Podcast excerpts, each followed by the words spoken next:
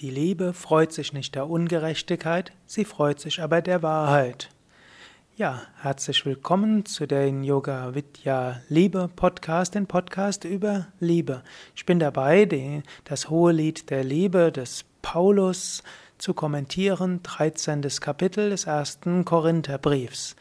Ich bin am sechsten, der sechsten Zeile des 13. Kapitels. Die Liebe freut sich nicht der Ungerechtigkeit, sie freut sich aber der Wahrheit. Gut, wie kann man sich über die Ungerechtigkeit freuen? Hm, man kann sich über die Ungerechtigkeit nicht freuen, aber man kann probieren, selbst gerecht zu sein. Aus der Liebe heraus kannst du probieren, das Richtige zu tun.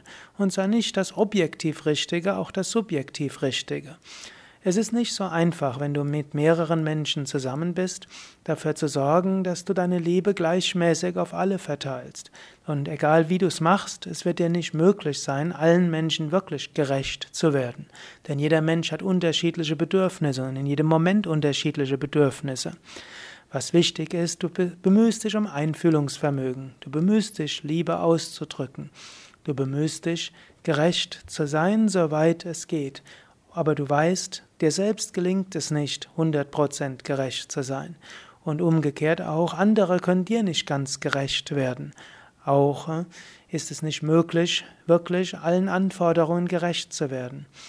Jetzt gibt es zwei Möglichkeiten, wenn du das anerkennst. Eben das eine ist anzuerkennen in Demut und in Liebe und trotzdem versuchen, das Richtige zu tun, soweit es möglich ist. Natürlich, das nächste wäre, ähm, bewusst ungerecht zu sein und Schadenfreude zu haben. Aber es ist klar, die Liebe hat keine Schadenfreude. Die Liebe freut sich nicht, wenn es anderen schlecht geht. Es ver versteht sich von selbst. Das zweite ist, die Liebe freut sich der Wahrheit. Die Liebe freut sich daran, wenn dir jemand Wahrheit sagt. Wenn, auch wenn du manchmal unangenehme Wahrheiten hörst, nimm es an mit Liebe. Wenn du kritisiert wirst, da mag ein Kern Wahrheit dahinter stecken. Oft ist da eben ist da nicht nur Positives, wenn dir jemand Kritik und Feedback gibt. Aber freue dich darüber, dass jemand äh, vielleicht dir helfen will, dich zu bessern. Es mag ja nicht stimmen, was er sagt, aber es ist vielleicht seine oder ihre Wahrheit. Also wenn dir jemand etwas sagt, schaue, ist ein Körnchen Wahrheit dahinter. Anstatt dich darüber zu ärgern, dass da Ungerechtigkeit ist und dass deine, deine Gutes nicht gesehen wird, schaue, ist dahinter eine Wahrheit, ist etwas, woran du wachsen kannst. Schaue in dem, was andere dir sagen, ob da doch ein Körnchen Wahrheit und Liebe dahinter ist. Hm, das ist eine Anregung jetzt für die nächste Woche. Versuche so gerecht wie möglich zu anderen zu sein, versuche ihnen gerecht zu werden, soweit es geht, aber wichtiger als Gerechtigkeit ist die Liebe.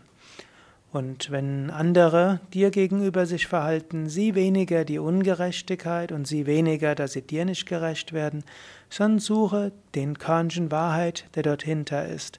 Und eine Wahrheit, die dort hinter ist, in jedem Menschen ist auch Liebe dahinter. Und auch eine Wahrheit ist, jeder Mensch will auch im Umgang mit dir dir etwas Gutes tun.